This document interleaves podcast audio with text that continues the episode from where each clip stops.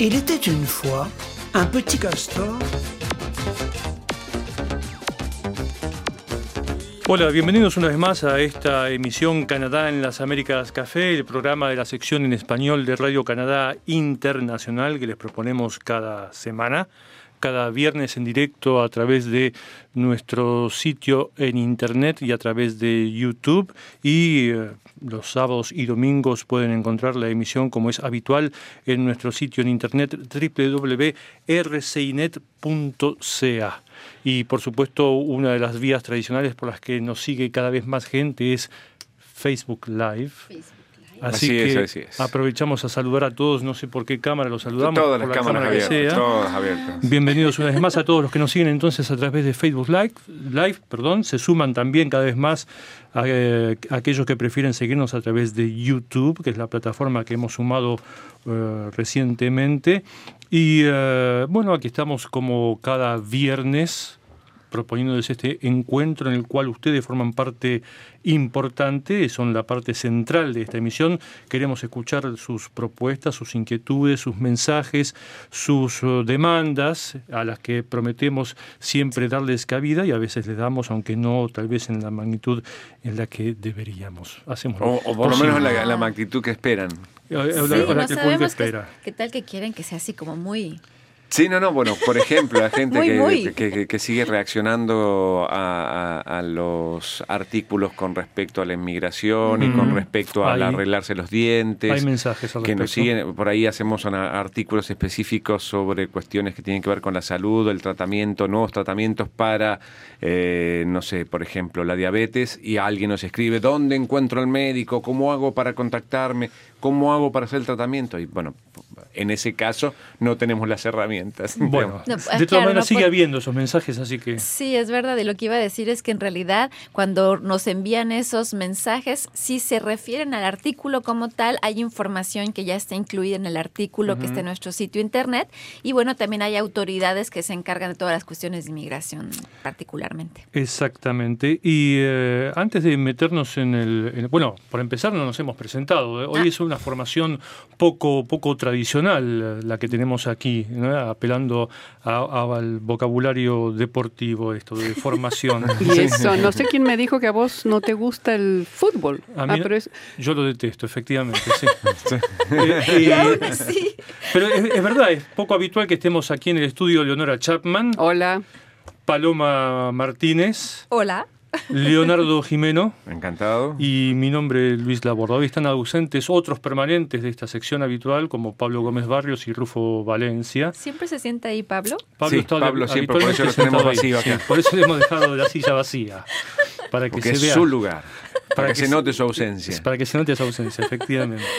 Pero bueno. ¿Cuántos eh, días faltan para el Mundial? Cincuenta y pico. No le gusta, pero sí le gusta. Yo me doy cuenta como que sí le gusta. Pero sabe. No, no, no, no sé tanto como me gustaría. decir, veo que le voy a hacer algo de deporte, hay que ver, o no.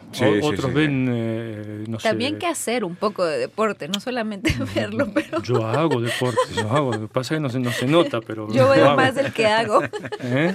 Yo veo más del que hago. Y eh, más allá de, este, de estas charadas que hacemos nosotros aquí para comenzar y romper el hielo, ¿cuáles son los temas que le han llamado la atención fuera de la actualidad? Porque esta es una semana que vino cargada en lo que hace actualidad tanto en el plano local como internacional. ¿Hay alguna información de esas poco habituales, poco frecuentes? Hay una que encontré yo que me, dio mucha angustia y es ah, dismorfia de Snapchat.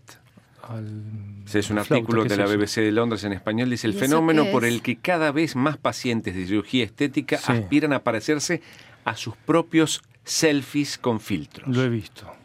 Efectivamente. Snapchat, porque en Snapchat lo que hay son, son muñequitos. Y hay un montón de filtros con el que uno arregla. No, no, no, pero no necesariamente el muñeco, sino el, filtro. Entonces yo me saco una foto y me arreglo con filtros, suavizo la piel, eh, estiro el mentón, eh, achata un poco los Como hacen los artistas cuando publican sus fotos, se la arreglan, parecen siempre 20 años más jóvenes este y muy delgados. Pero acá el procedimiento es el inverso. Hay casos de gente que ha ido con la foto de su Snapchat y le dijo al cirujano plástico, yo quiero esto. Ay, ay, ay. Ah, eso es un problema muy grave. ¿Qué ha pasado? oh. Qué terrible situación. Es terrible, es, loco realmente. O sea, que la gente arregle su cara en una imagen y vaya al cirujano plástico y le digo, yo quiero esto. Pero sí, si usted con un par de filtros, bueno, quiero que me aplique los filtros. Bueno, hay gente que ha hecho cirugías estéticas, eh, por llamarlas de alguna manera, para parecerse a personajes de historietas. Exacto. Con lo cual uno ya puede imaginar el resultado. La Barbie, por ejemplo. Exacto. Aquella que se parece, quiso parecer a la Barbie.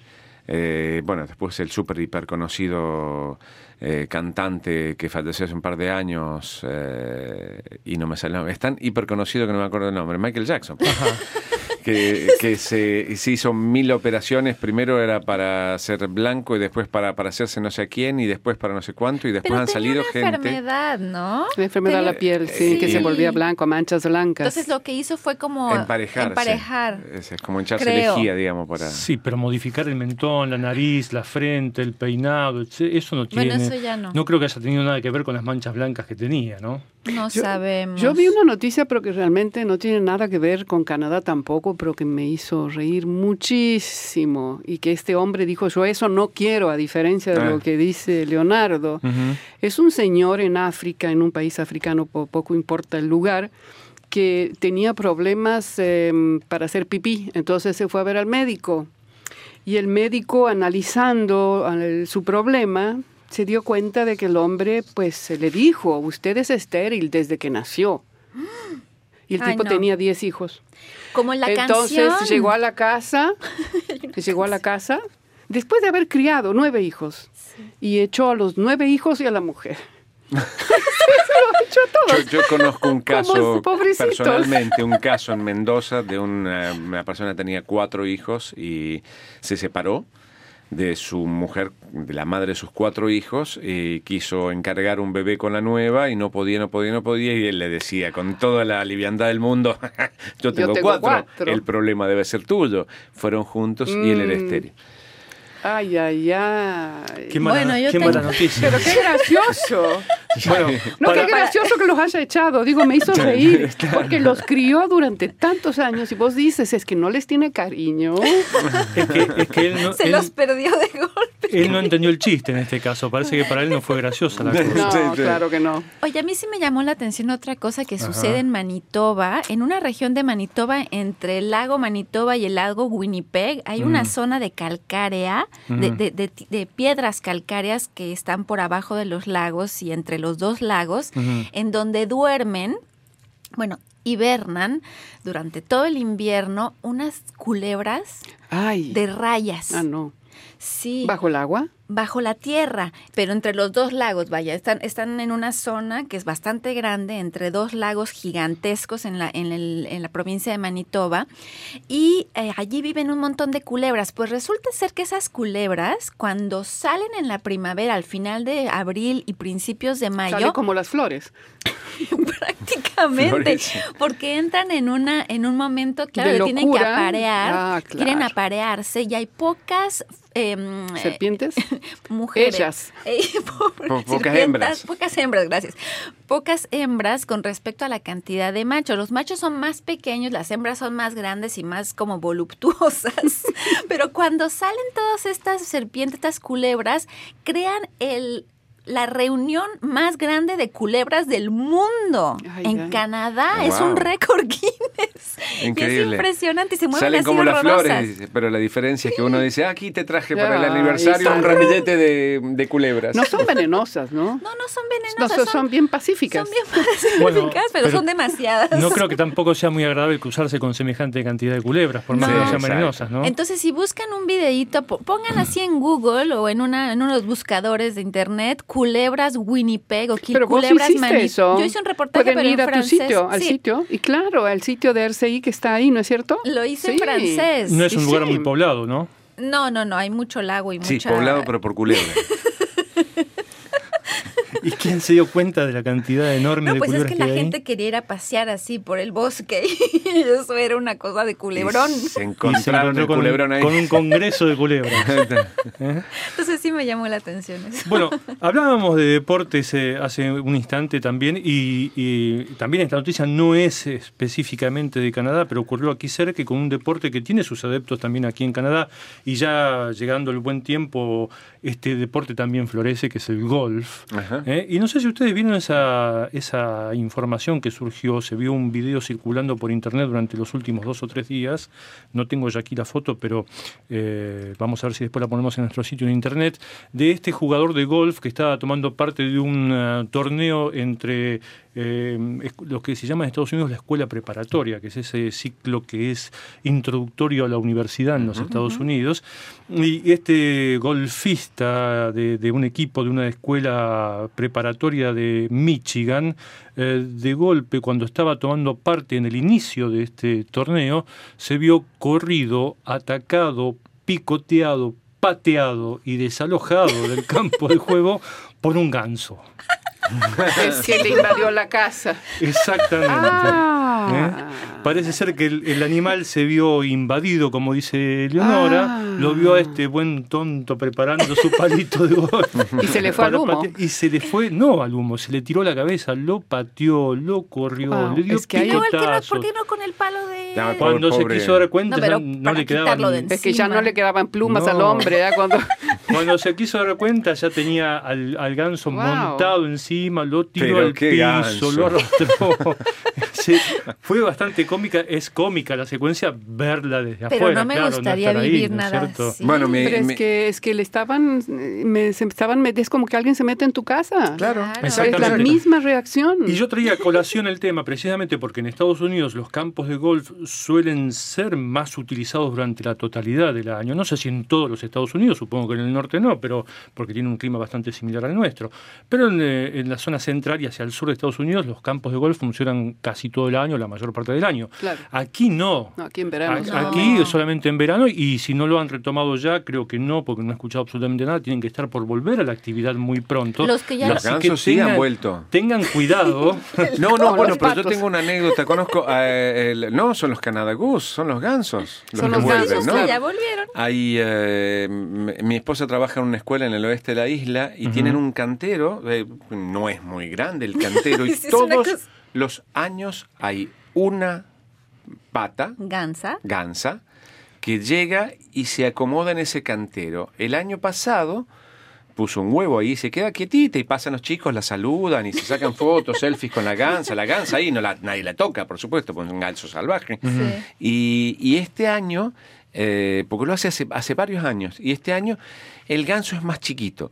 Y la gente de la escuela sospecha que es el hijo Ajá. De la o la, o la hija, porque no tienen vida, mm, digamos, muy larga estos animalitos. Tienen Ujú. tres, cuatro, la esperanza de vida es tres, cuatro años ¿De los aproximadamente. gansos? Sí, ¿De verdad? Ay, Exacto. yo pensé que vivían más. Entonces suponen que es la, la hija que está haciendo la misma rutina y viene a empollar su huevito en la puerta de la escuela.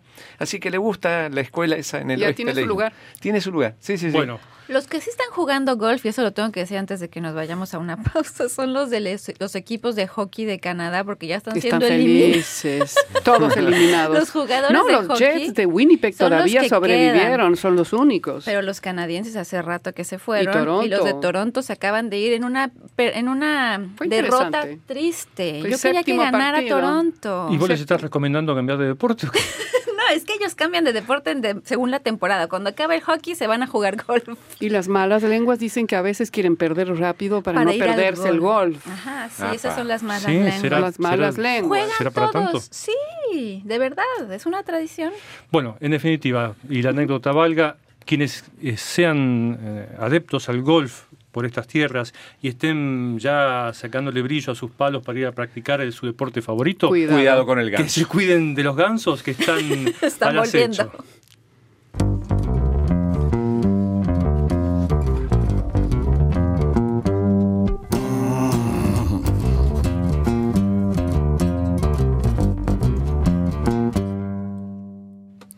Bueno, para no incumplir como hago yo siempre cada vez que me toca coordinar esta emisión con nuestros oyentes, ¿qué tal si leemos antes de adentrarnos en los temas, aunque sea cada uno uno o dos mensajes de los que nos hacen llegar nuestro nos hace llegar nuestro público cada semana porque tenemos muchos.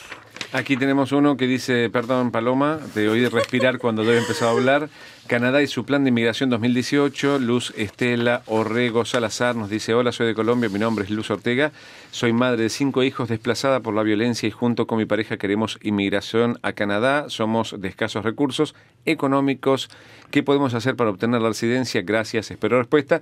Entonces a Luz Estela le decimos lo que a la mayoría, la mejor manera es ir a consultar a las embajadas de Canadá en cada uno de los países. Ellos tienen los datos específicos y si no, entrando en Internet, si maneja un poco de inglés, un poco de francés, inclusive creo que está en español la información preliminar para la inmigración, pueden hacerlo también en línea. Perfecto. Leonora. Tengo un comentario sobre una entrevista con eh, John Ackerman sobre López Obrador, el, el candidato a las elecciones en México.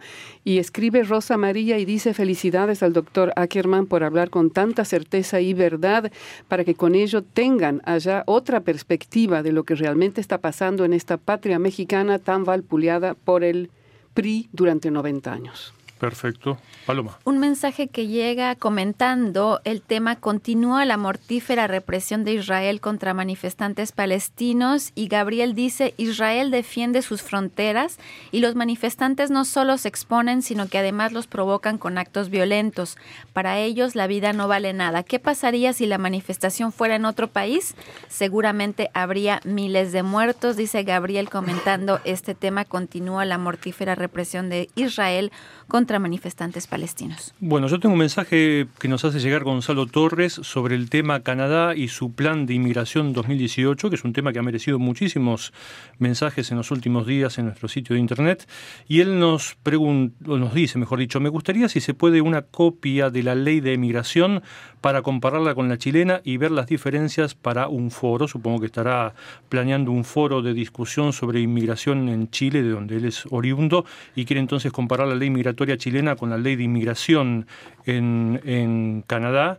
Eh, bueno, como decía Leonardo, en el sitio, en, en el sitio internet de inmigración y también del gobierno esto, porque si es la ley sobre inmigración, tiene que estar en el sitio del gobierno de Canadá, y que muchas veces tienen otras lenguas también. Y, debe ser fácil de bajar una copia de la misma, Es probable que se consiga fácilmente. Yo aquí tengo eh, sobre el mismo tema, Jania, que escribe y dice, tengo 30 años, mi esposo y yo estamos sufriendo porque por yo ser más joven me niegan la residencia permanente o visa de turismo.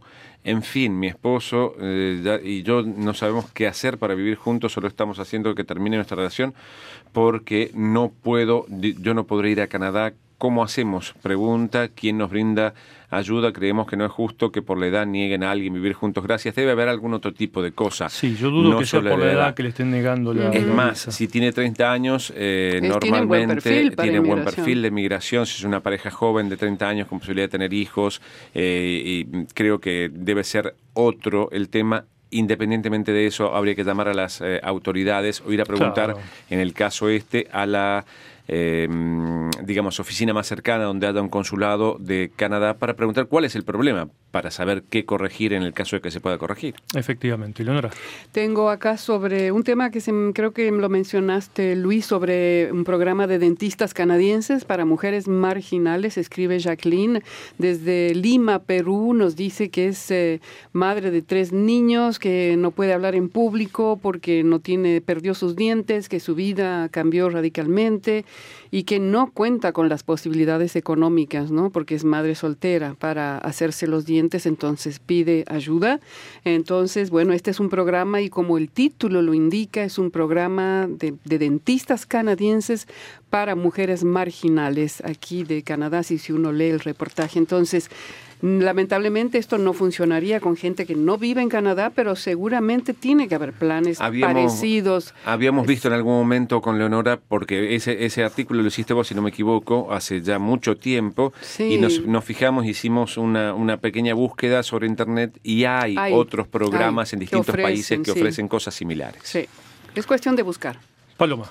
Sí, yo tengo aquí un mensaje que responde a un reportaje de Pablo que se llamaba, que llevaba el título Lola o un mundo que se extingue, que era un reportaje sobre una película, me parece, con una sobreviviente de los Selknams, un pueblo indígena de la Tierra del Fuego, y Sean Wax, que tiene una dirección que comienza con Marcela, entonces a lo mejor me imagino que el nombre en castellano sería Marcela de esta persona que comenta, dice, mi pueblo Shelknam no fue exterminado, seguimos en pie. Sí hubo un genocidio, pero no exterminio, que Rosen pueblo Selkham, dice ella, o me imagino que se ella, Marcela Sean Wax, nos escribe comentando el tema que Pablo presentó, Lola o un mundo que se extingue, que está en nuestro sitio internet. Bueno, muy bien. ¿Querías leer algo más? Sí, en realidad tengo otro, eh, en este caso, más crece López Obrador en sondeos, más cunde el pánico en Washington. John Ackerman, de Javier González Nogaray, nos dice, amigos de RCI, en México ya ha gobernado el PRI, el PAN, y regresó el PRI con Peña Nieto. Nos han dejado un mal sabor en la boca con sus malos gobiernos. Hoy en día el señor López Obrador, aunque también proviene del PRI, el pueblo mexicano tiene muchas esperanzas para con él. En las redes sociales se nota esta preferencia. Yo como taxista lo palpo cuando platico con mis clientes, pero amigos, todavía faltan unos meses para la elección y pueden pasar muchas cosas. hay una gran campaña en contra de López Obrador en México actualmente, efectivamente. Vamos a volver más tarde a los mensajes de nuestros oyentes, pero ahora nos vamos a dedicar a la actualidad, aunque sea en un tramo de esta emisión. Como dijimos al comienzo, la semana vino cargada en temas de actualidad, tanto aquí en Canadá como en el exterior, y lamentablemente el caso al que nos tenemos que referir en lo que hace a la información canadiense es el del hecho desgraciado, eh, trágico y mm, bochornoso, vergonzoso, eh, no sé cuántos calificativos más podrían cubrirle, ocurrido el lunes último en la ciudad de Toronto, en la que una persona con una camioneta de alquiler embistió contra transeúntes en una de las arterias más concurridas de esa ciudad, que, valga decirlo, Toronto es la ciudad más poblada de Canadá. Eh, y, la más multicultural. Y la más multicultural, según se dice, sí. Y bueno, el saldo que dejó este acto es trágico, 10 personas muertas. No estoy seguro ahora, me dudo si son 15 o 14, los heridos. 14 heridos y 10 muertos. Eh, y ah, hasta ahora se sabe bastante poco de las razones, aunque algunas puntas ya comenzaron a surgir que llevaron a esta persona a cometer este acto, que en definitiva no es otra cosa que un acto criminal. Y, hasta cierto punto tal vez terrorista también, es decir, cuando uno sabe que hay una idea detrás de, ese, de esa masacre, y en este caso pues es una persona que eh, se manifestó como antifeminista contra las mujeres, yo creo que la diferencia pues es muy, muy difícil, ¿no? no, sigue siendo terror, es, un acto terrorista también, yo lo definiría como un acto terrorista dirigido contra, eh, es su bronca contra las mujeres. Estamos hablando de Alek Minasian, es un joven canadiense, eh, como vos contaste un poco la historia, y que él en su sitio, en una red social, antes de cometer esta barbarie, publicó algo donde hacía referencia a un estadounidense eh, que se llama Elliot Roger, que es un, es un joven, era un joven de 22 años que en el 2014 más o menos hizo lo mismo, arrasó con un auto y mató. Y él es el, un poco el que utiliza esta palabra incels, que, que que después la retoma el canadiense, que significa célibes involuntarios. Son hombres que le echan la culpa a las mujeres de no poder, que las mujeres no les den importancia a ellos, no tienen relaciones casi de ninguna naturaleza con mujeres, se sienten rechazados y este y definen a, los y ellos definen a los hombres y mujeres que sí tienen buenas relaciones entre ellos, las, las llaman para los hombres Chad y a las mujeres Stacy's. Y entonces este canadiense publicó en su sitio web, hizo según la prensa canadiense que lo destaca, entre otros Radio Canadá, había puesto la rebelión de los incels ya ha comenzado. Vamos a acabar con todos los chats y los las Stacys. Sí, sí. ¿No? Entonces, y además gente ligada a este grupo reivindicó el ataque. Eh, lo, calificó como un acto que debería haberse hecho incluso antes. Eh, hay un mensaje de alguno de los participantes de ese grupo de gente que dice que ojalá esta persona que, eh, cometió el ataque, Minasian, mm, publique un manifiesto porque podría ser el próximo santo de este grupo, el próximo líder, la, próxima figura líder de, de este grupo. Con lo cual yo creo que ya hay elementos más que suficientes para sí, decir igual que le salió mal la movida. sí, pero toda esta gente se ha involucrado en un, en un acto que em, rayana con lo delictivo, porque de hecho están ellos mismos apoyando un acto criminal. Hay 10 personas muertas en este hecho.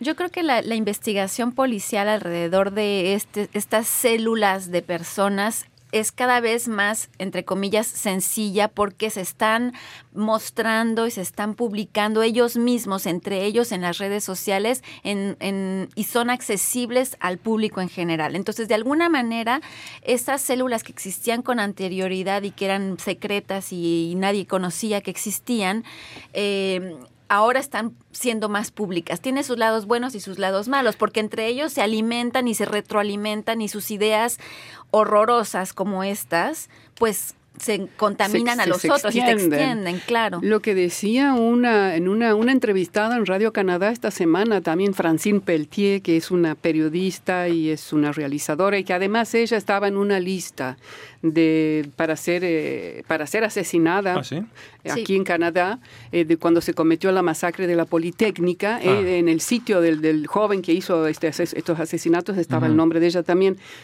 dijo algo muy interesante también en Radio Canadá y era que en este ella lo que está observando es que desde que asumió Trump en Estados Unidos estos grupos se dan la libertad cada vez de manifestarse más. Mm. No es como dice Paloma, no es que no existían antes, existían, pero no se daban a conocer. Ahora es como que se, se permiten y en general y son hombres blancos eh, jóvenes con problemas relacionales con las mujeres y que descargan pues sus, su, ira, su ira dirigidas contra las mujeres o en este caso contra todo el mundo, porque si vemos lo que hizo el canadiense Minasian, pues mató a estas 10 personas que van de 30 a 80 años, no son, en su mayoría, son en su, no, son mujeres en, su mayoría, pero eso eso no fue calculado, porque cuando vas en la calle, como en la calle eh, no puedes calcular, arrasó y se da la casualidad de que murieron más mujeres que hombres. Sí, lo que decían también es que le salió mal la jugada, entre comillas, porque logró, porque él pretendía que lo mataran para realmente ah, volver, sí, quedar como, como, un ídolo. Claro, como un mártir. El, hecho de, de, haber muerto en el enfrentamiento con la policía, el policía canadiense con un fría, pero qué sangre fría del por canadiense. Favor,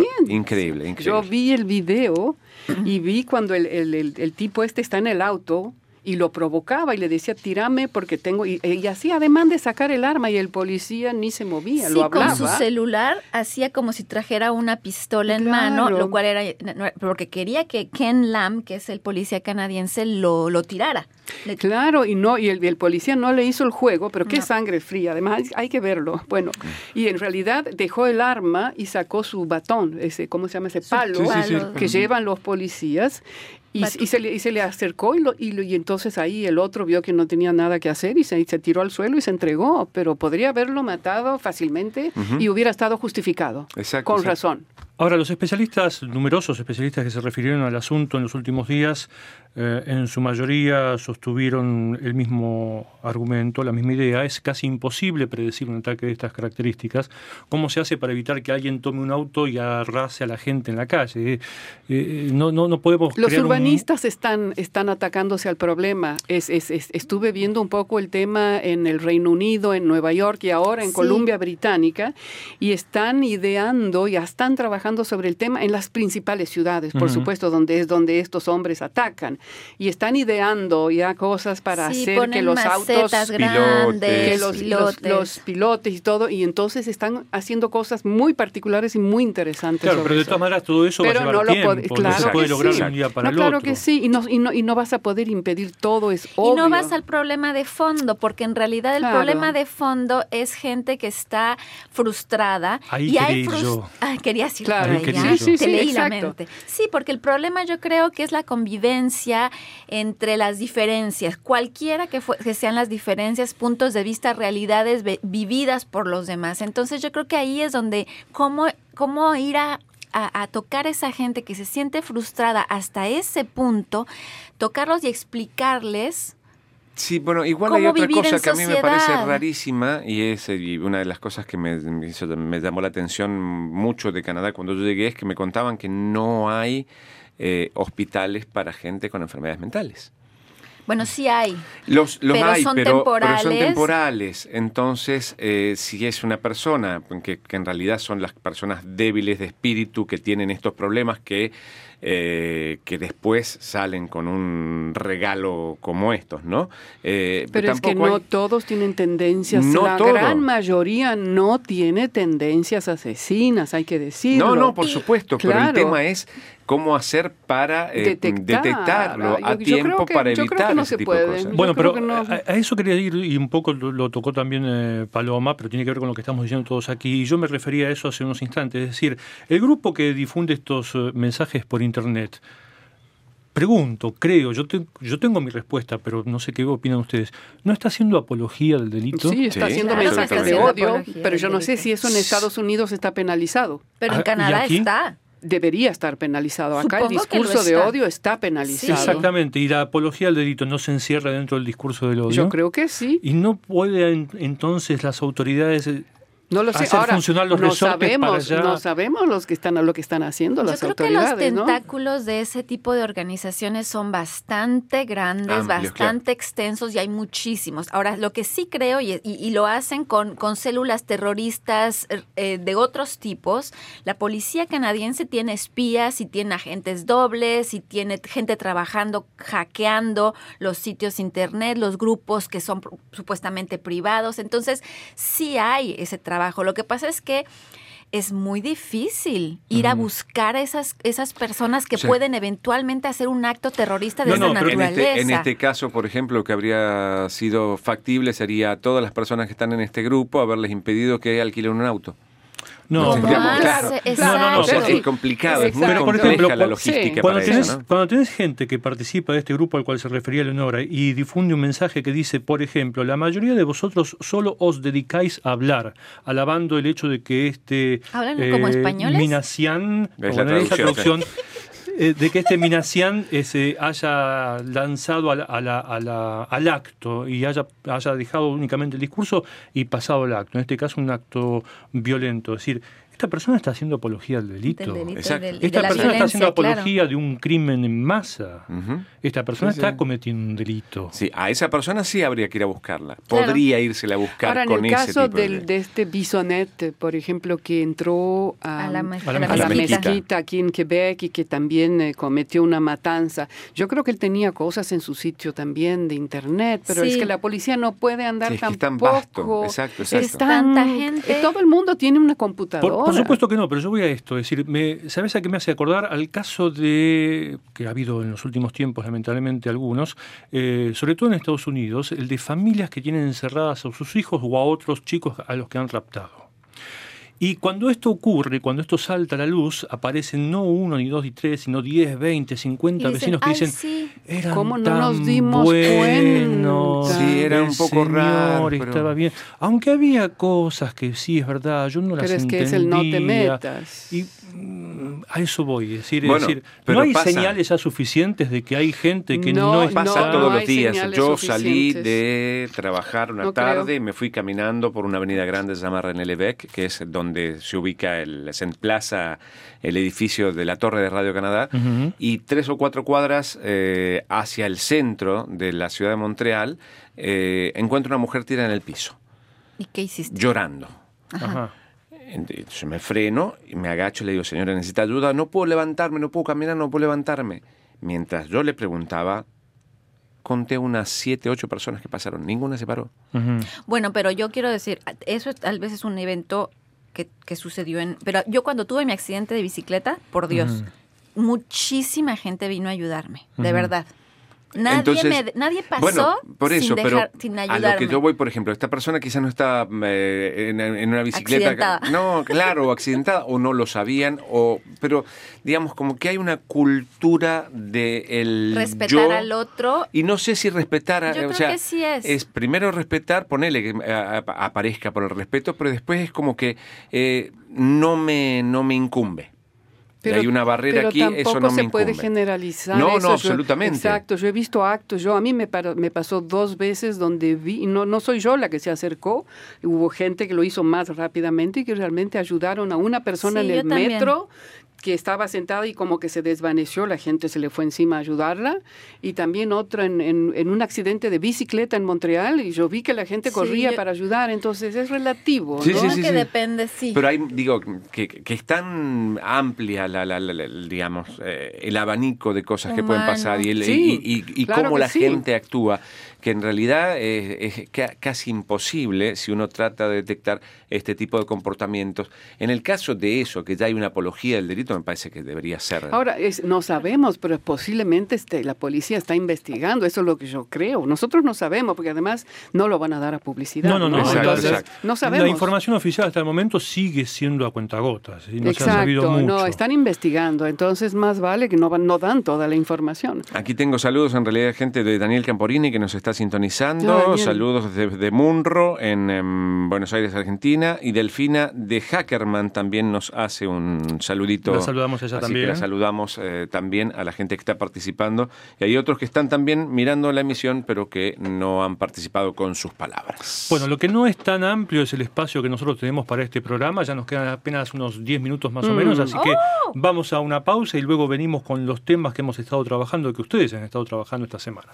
Hola, aquí les habla Marco Castillo, productor músico brasileño que vive en Winnipeg y los invito a escuchar Canadá en las Américas Café de la Radio Canadá Internacional en la web. Bueno, perfecto. Los invitamos nosotros también a que se sumen cada vez más y a que nos hagan llegar sus inquietudes y sus mensajes de, felicitación también, porque sí, no? ¿por qué no? ¿ah? Se pueden quejar, pero también, se pueden quejar, pero no todo el tiempo. Pero también nos pueden querer. Claro, ¿Sí? efectivamente. Bueno, eh, vamos a presentar entonces a nuestro auditorio los temas en los que han estado trabajando esta semana, al menos un tema de los que han estado trabajando esta semana, quiero decir, eh, cuál es el que les recomendamos, el que les destacamos, el que quisiéramos que fueran ya mismo, en este instante, a consultar. ¿Quién, quiere comenzar? Eh, yo ya mismo no, porque sale mañana. Ah, bueno. Así que... Ah. Pero bueno, es una invitación para igual es interesante saber de qué se trata. Hay ¿Cuánta gente de ustedes en la mesa que tiene Gmail? Yo no.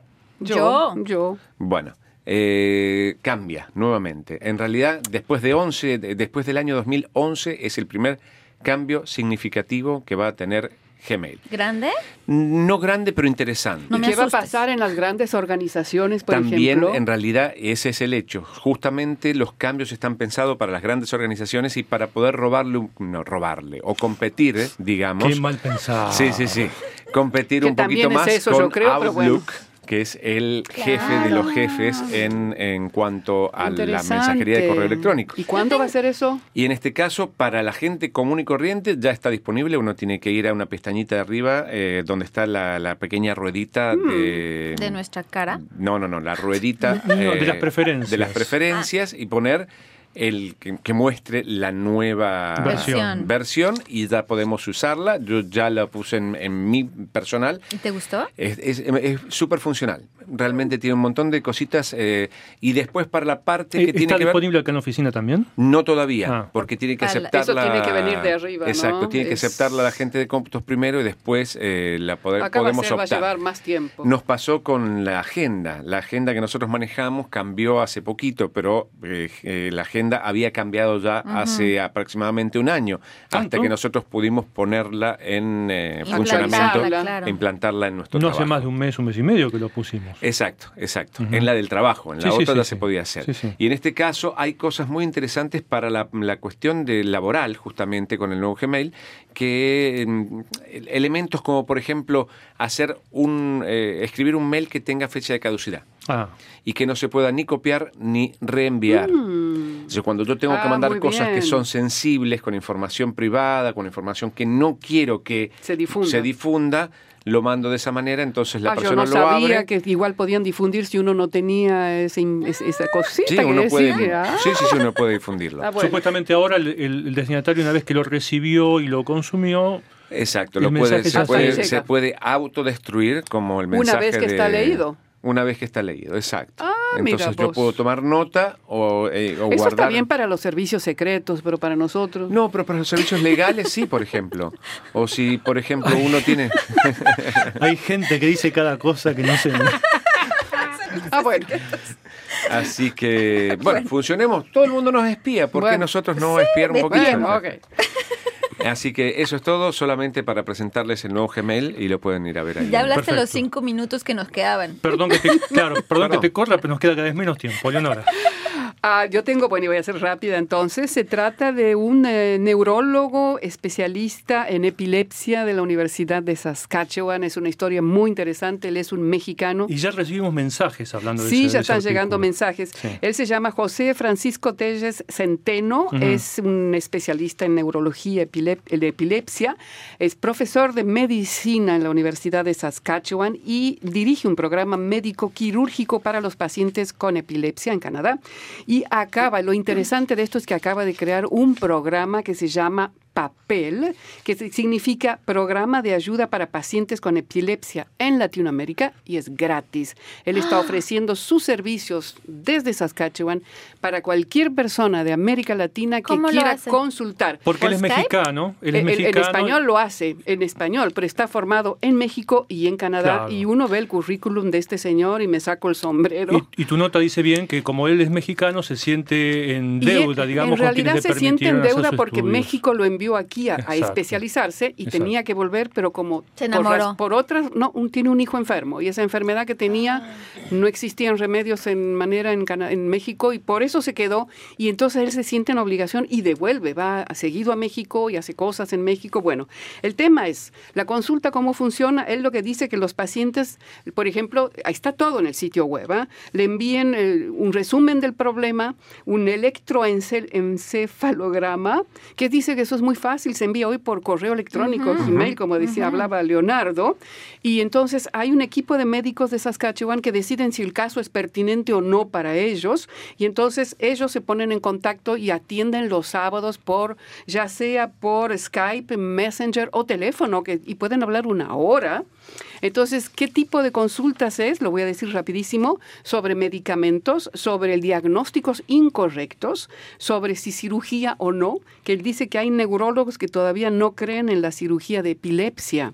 Y entonces tenemos que ir quitando todos esos mitos, dice, y esa falsa información, y también las opciones que tiene un paciente. Y para terminar, lo que él dice es que conoce muchísimos médicos en América Latina, va muy seguido y a veces los pacientes no saben a dónde ir o tienen un diagnóstico incorrecto, él los va a referir a esos médicos como en Bolivia, Argentina u otros países que además el servicio es público de salud. Una segunda opinión que es siempre Es bienvenida. exacto. Y entonces en el sitio, en el reportaje abajo, porque hay gente viendo. que ya está preguntando, abajo está el sitio papel y la información, cómo hacer todo el trámite está en español, inglés y francés. Perfecto. Entonces se consulta.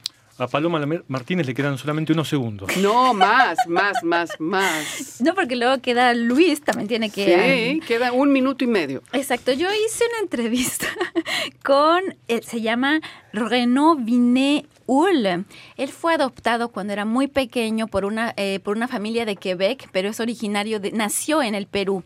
Entonces, ahora con otra chica que también fue adoptada en Corea, Manuela Lix Surprena, escribieron un libro. En realidad es un libro en el que presentan imágenes e historias de gente que fue adoptada aquí en Quebec. Hay 20 mil Ah, personas adapta- adoptadas aquí en Quebec. Fueron a recorrer toda la provincia, los fotografiaron y todos son gente que viene de todo el mundo Sí, sí. con nombres muy quebequenses porque la mayoría cuando fueron adoptados les, les cambiaron de nombre, les dieron un nombre muy en francés, pero tienen todo el físico del país de origen de donde Claro. vienen. Y claro, son de acá, acá crecieron y todo. Cuentan sus historias. La historia del abandono que sintieron, que cómo lo vivieron, pero también la historia de hacerse de una nueva familia en otro país a través de la adopción. Entonces el reportaje se llama Los colores de la adopción y estamos buscando un subtítulo. Un subtítulo para que sea más destacado. Pero es, es toda una cifra, 20.000. Los colores de la adopción podría ser vos, podría ser tú, en fin, en fin. Ay, es, es- es Claro. una historia tan común la de la adopción que y es un tema poco tratado. ¿ah? Exacto, es lo que poco. explicaban ellos. Pero además a mí me llama la atención el tema de 20.000, leía el, el artículo que hizo, que hizo Paloma. Es muchísimo. 20.000 para una población que de quédense 6, de 7 7 millones, y pico. y, Es no, y no están todos. Es- no, no están, todos, todos. Claro, ahí están. Es decir, lo que ellos explican es que generalmente los, la gente que fue adoptada no cuenta su historia. Es la primera vez Claro. que son ellos lo Muy que cuentan. Generalmente son los papás o las familias que dejaron a sus hijos ir. Entonces, bueno. Qué buena idea. Ya no nos queda más tiempo. a Sí, Luis. todavía Alguien, tienes Alguien nos robó varios minutos de esta emisión que se nos hace cada vez más corta, así que nos vamos ya con, con música. Antes despedimos a todos los que nos Eh, siguen Pablo a través de Facebook Gómez Live. Barrios nos Ah, está viendo, dejamos tu sitio vacío, Tu Pablo. sitio está libre, Pablo. Vuelve. Y el tema de Cat Clyde, que es un artista de Ontario que va a estar pronto en unos días más en el Festival de Música Canadiense en Toronto. Su tema, Running River. Chao, hasta la próxima. Chao.